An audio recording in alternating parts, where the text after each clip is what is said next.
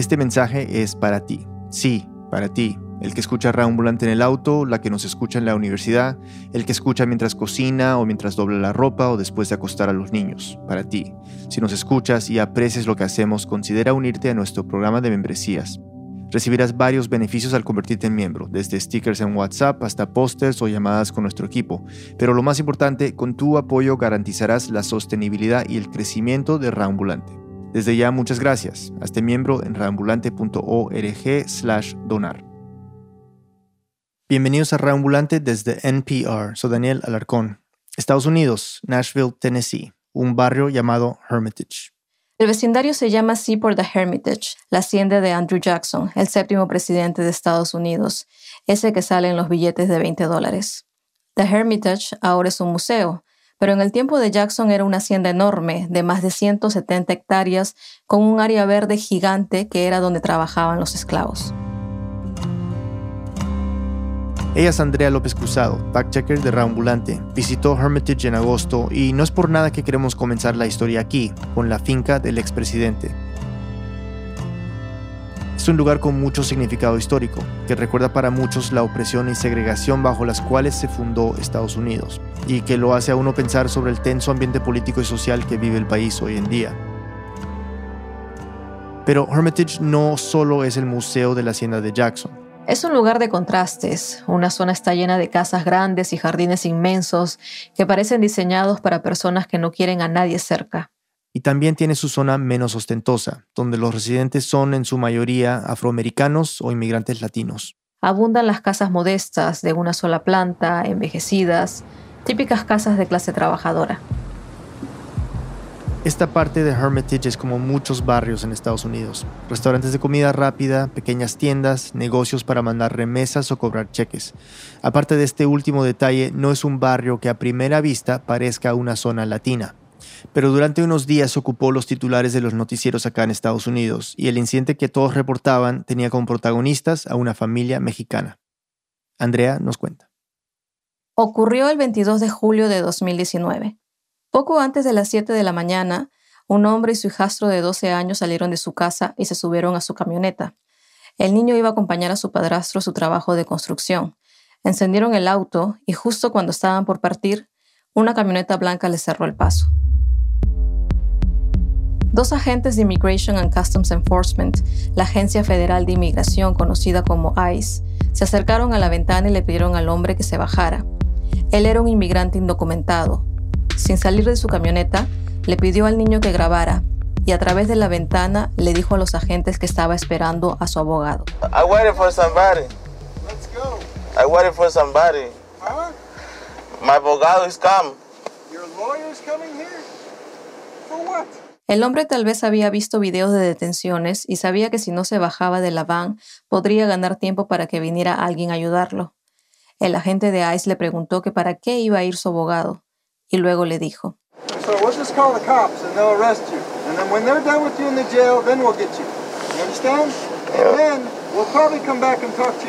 No se escucha muy bien, pero la gente de ICE le dice que van a llamar a la policía para que lo arresten y que cuando acaben con él en la cárcel van a detenerlo y que luego, muy seguramente, vendrán a hablar con su esposa.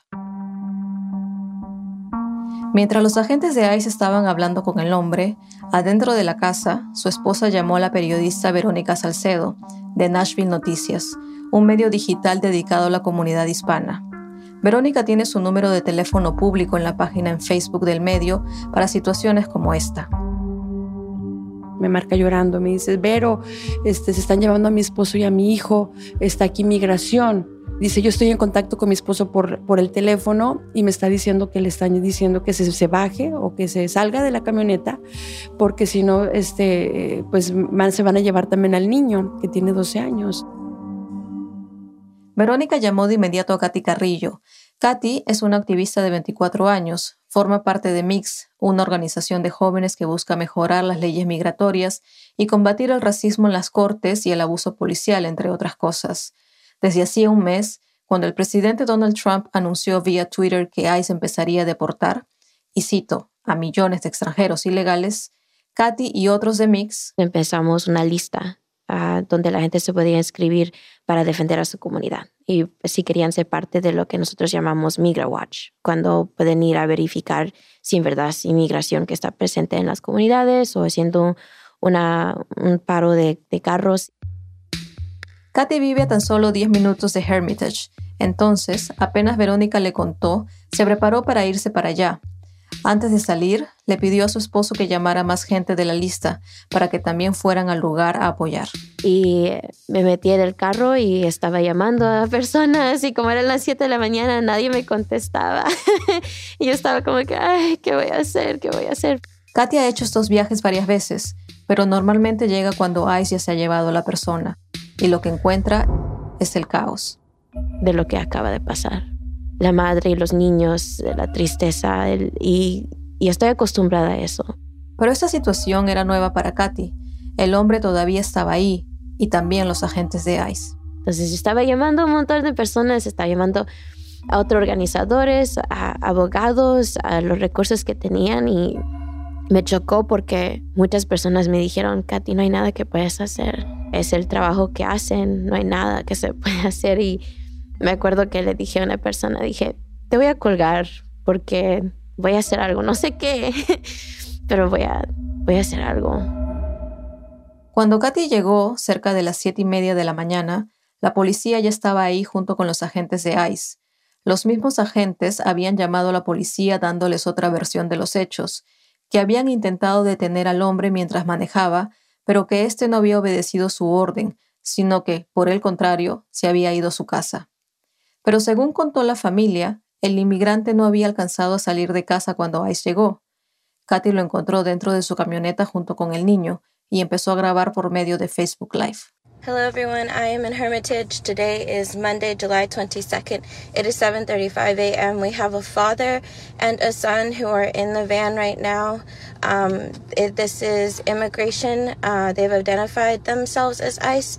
Uh, and they are trying to get the person out of the van. Y empecé a decir simplemente lo que eran los hechos, qué fecha, qué día, eh, qué hora, en dónde estaba, um, y anuncié que la policía estaba ahí presente antes de que yo había salido del carro, que al otro lado ve inmigración. Y cuando salí del carro yo dije, ok, déjame sentirme bien, déjame sentirme confidente en lo que voy a hacer. Entonces empecé a grabar la escena.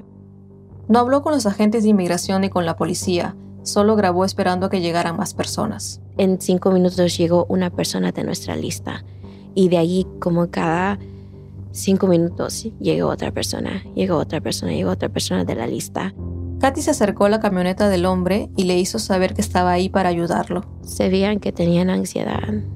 El niño se veía que estaba triste, con miedo, no hay manera de cómo esconder eso cuando eres un niño en tu cara. El Señor sí se veía que estaba como tratando de mantener la calma, pero era difícil para el niño. ¿No le han dado ningún tipo de papel? No. Okay, so um, he's saying that he has not received any kind of paper or order or anything like that. Pues él no tiene una, un papel, no tiene una orden judicial. Y la policía nos dijo en ese momento de que, pues los agentes lo tienen y si él lo quiere, se tiene que bajar del carro.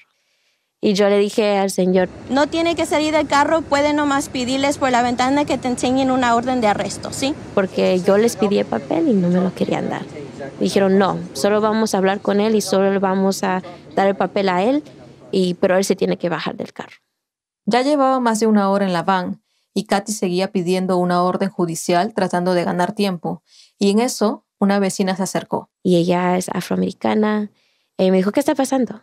Y yo le expliqué, le dijo el señor, a estos agentes están tratando de llevárselo. Y me dijo, no, no, no pueden llevárselos. Yo lo conozco, ellos viven acá ya de hace años. Yo conozco al bebé, yo conozco a ese niño, lo he visto cuando era bebé. El nombre de esta vecina es Felicity Young. Fue hasta la van y les dijo al hombre y al niño que todo iba a estar bien, que ella sería cargo. Y en unos 5 o 10 minutos empecé a ver más vecinos. Ella fue a avisar, avisó a los otros vecinos que estaban bajando a la calle, que también vinieron a preguntar qué es lo que estaba pasando. Y en algún momento, según los testigos, llegaron a haber unas 25 o 30 personas presentes. Este es Felicia Day. A lot of different activists came, uh, attorneys came, was translators came so the family could understand what was going on. Llegaron activistas, dice Felicia Day, abogados, intérpretes para la familia.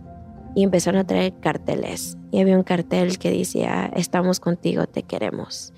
Y las voluntarias que estaban allá, todos que estaban grabando, empezaron a enseñarle al Señor eso. Y empezaron poco a poco a tomar como más espacio, más espacio alrededor del van para que los agentes no estén como ahí a la ventana, tratando de, de decirle que se baje. Era un ambiente tenso, pero también lleno de solidaridad. Las vecinas estaban dispuestas a hacer todo para ayudar a la familia. Esta es Stacy Farley.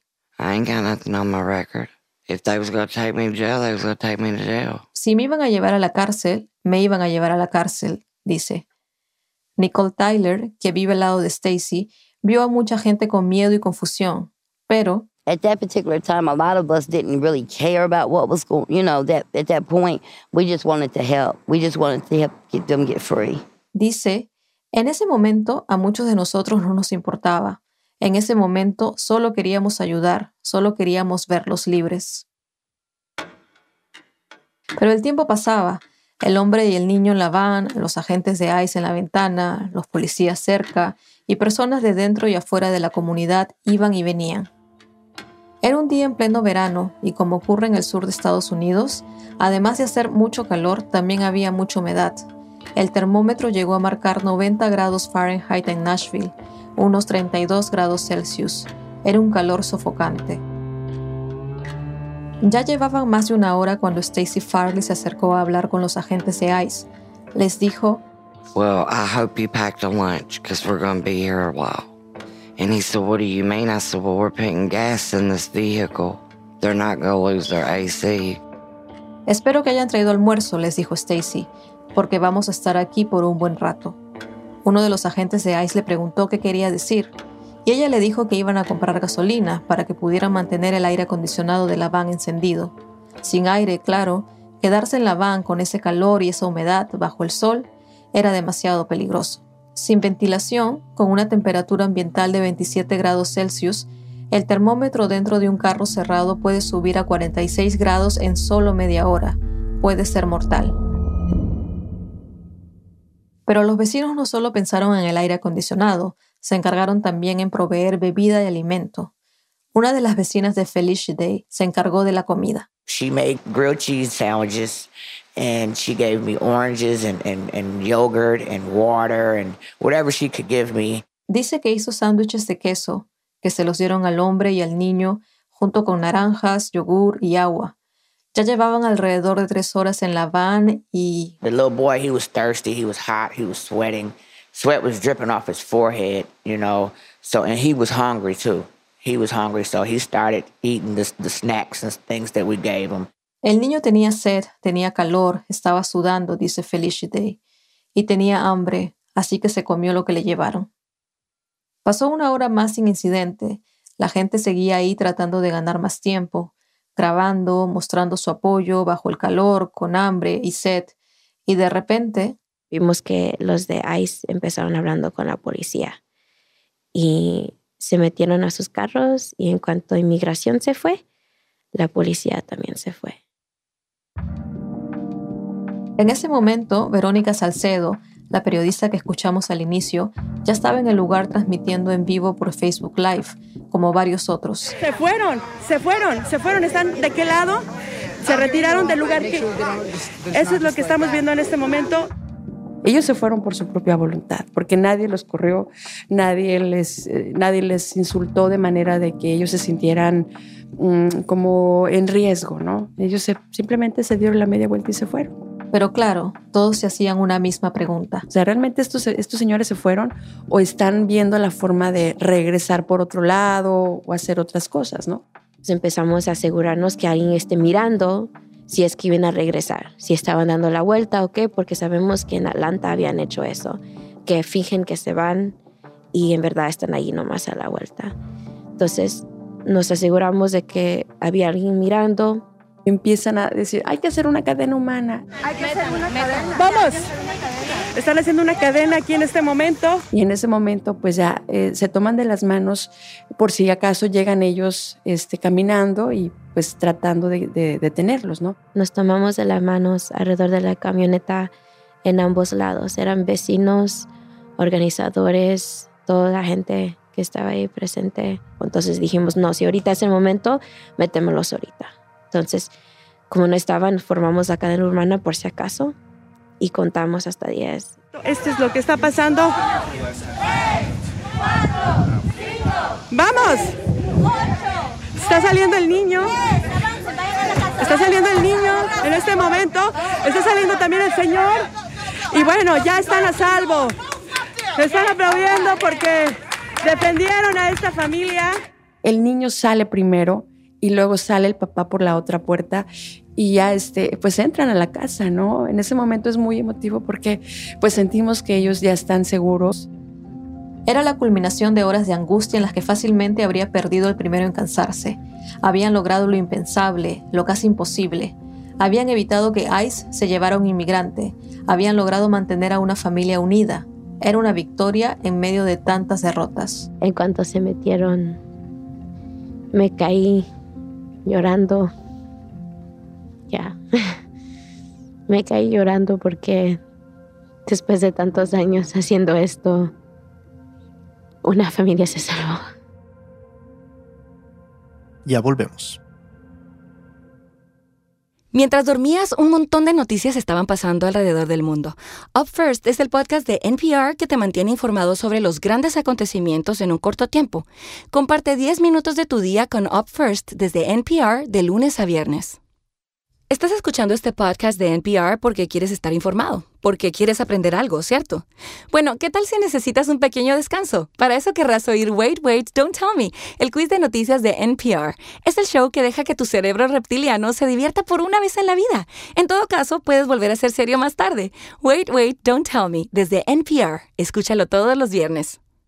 Estamos de vuelta en Reambulante, soy Daniel Alarcón.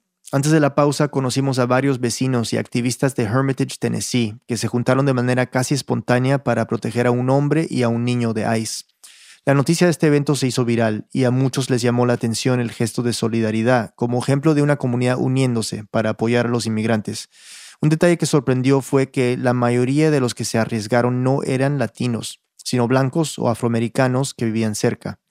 Nuestra productora, Andrea López Cruzado, conversó con varios de ellos, que le dijeron que lo hicieron porque sentían que era lo correcto, porque se trataba de un vecino tranquilo y trabajador, y claro, porque había un niño involucrado.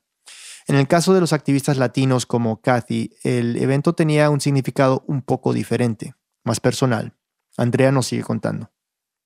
En el 2009, cuando Kathy era una adolescente de 13 años, en Nashville se aplicaba el programa conocido como 287G, este crea alianzas entre ICE y los departamentos de policía para que estos actúen prácticamente como agentes de inmigración. Y aunque ya no está vigente en Nashville, dos condados que abarcan ocho municipios en Tennessee mantienen el programa al día de hoy. Un día de marzo, el papá de Katy la recogió de la escuela para llevarla a otro colegio, a una competencia de atletismo para la que Katy se había estado preparando durante todo un año. Si ganaba o quedaba en segundo lugar, avanzaría a la competencia estatal, pero en el camino... Pararon a mi papá y él tenía licencia, tenía la seguridad, tenía su registración. Pero algo pasó, se demoró demasiado la policía y él salió del carro para preguntar si había algo, si había un papel equivocado. Cuando se acercó al carro de la policía, uno de ellos le apuntó con su pistola y lo arrestó. Katy recuerda la escena perfectamente, hasta la hora, 4 y 15 de la tarde. Cuando vio lo que estaba pasando, ella también se bajó del carro y se enfrentó a la policía. A gritos les dijo que dejaran a su papá, pero le dijeron que si ella no se callaba, también la arrestarían y la llevarían a una cárcel juvenil. Y lo que no sabía mi familia, y ni mi papá, ni yo, era que él tenía una orden de deportación. Se lo llevaron y yo me quedé sola al, lado de la calle. Katy nunca llegó a la competencia de atletismo y su papá nunca volvió a casa. Él pasó más de dos meses en un centro de detención en Tennessee. Durante su encierro, el papá de Katy bajó 55 kilos de peso por el estrés, la angustia, y falleció su mamá, la abuela de Katy.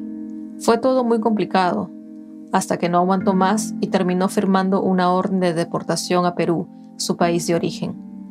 Katy y su hermano menor viajaron a verlo dos veces, pero los pasajes son caros y no es tan simple conseguir el dinero para visitarlo. Hoy mantienen contacto, pero no lo han vuelto a ver en ocho años.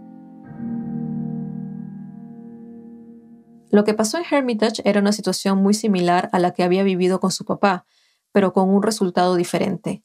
Una familia se salvó de la separación, al menos una. Di cuenta de que la niña que se quedó al lado de la calle hace 10 años todavía sigue en mí con miedo, con mucha tristeza, pero la mujer que salió de ese trauma, que salió de ese miedo.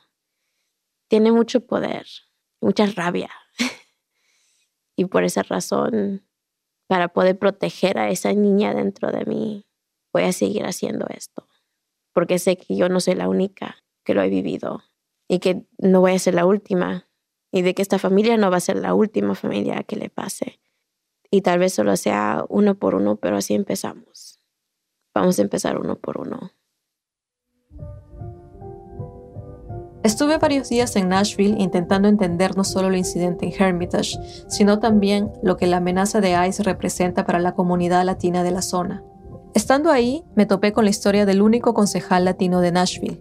Se llama Fabián Petne y es de origen argentino. Él también estuvo en Hermitage aquel día. Cuando se despertó, poco antes de las 9 de la mañana, se dio cuenta de que tenía varios mensajes de texto de distintas personas contándole lo que estaba ocurriendo en la comunidad. Me dijo que sin perder tiempo se vistió y sin desayunar salió para allá. Es que lo que estaba sucediendo ese día activó recuerdos de su pasado. La idea de que en este país puedan arrestar a alguien sin una orden judicial inmediatamente me hizo acordar de mi niñez en Argentina. Fabián se crió en medio de la dictadura militar de los años 70, una dictadura brutal, violenta, cruel donde los muertos y los desaparecidos eran cosa de todos los días. Cuando Fabián tenía 16 años, los militares desaparecieron a mi hermano mayor. Entonces eh, fue toda una época de mucho miedo para mí. Pero al crecer, Fabián tomó una decisión. Que no iba a dejar que el miedo me, me gobernara, ¿no? Entonces empecé a participar en marchas de derechos humanos y de las marchas de las Madres de Plaza de Mayo y todo eso.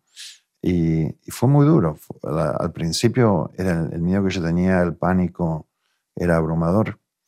Pero es como que cuando uno da ese paso, eh, es como medio irreversible. Una vez que, que elegí a estar del lado de la justicia, es como que ya no había, there was no going back. No había marcha atrás.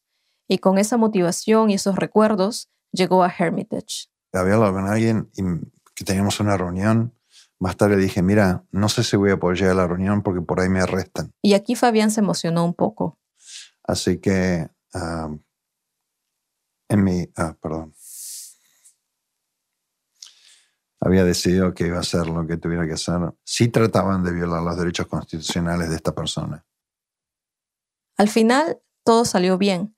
No fue arrestado, ni tuvo que enfrentarse a la policía, pero la situación lo afectó bastante me enoja la idea de que me vine a este país ah, hace 29 años para vivir sin miedo, para sentir que no tenía que tener miedo al gobierno, ni a, ni a la policía, ni a los militares, que era igual a todos los demás.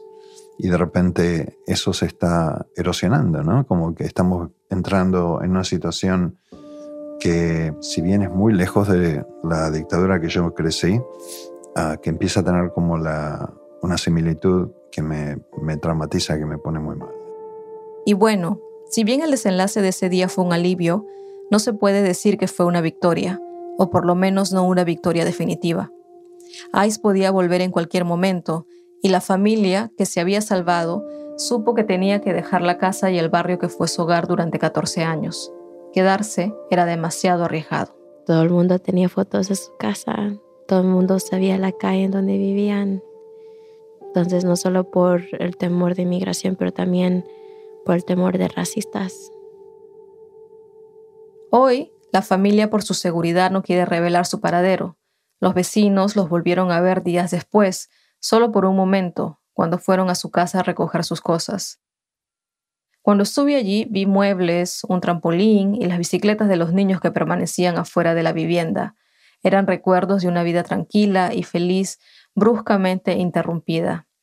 Las flores bien cuidadas que adornaban el frente de la casa seguramente ya se marchitaron.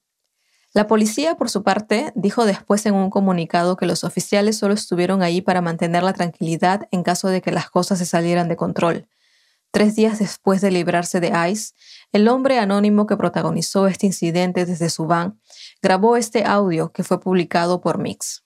Mi mensaje es hacia la comunidad, toda hispana e indocumentada, es que le echen ganas, no se rindan por nada del mundo y pues que conozcan sus derechos, ¿verdad? Y pues también muchas gracias por toda la gente que me apoyó y por mis vecinos, muchas gracias, toda la gente que estuvieron ahí.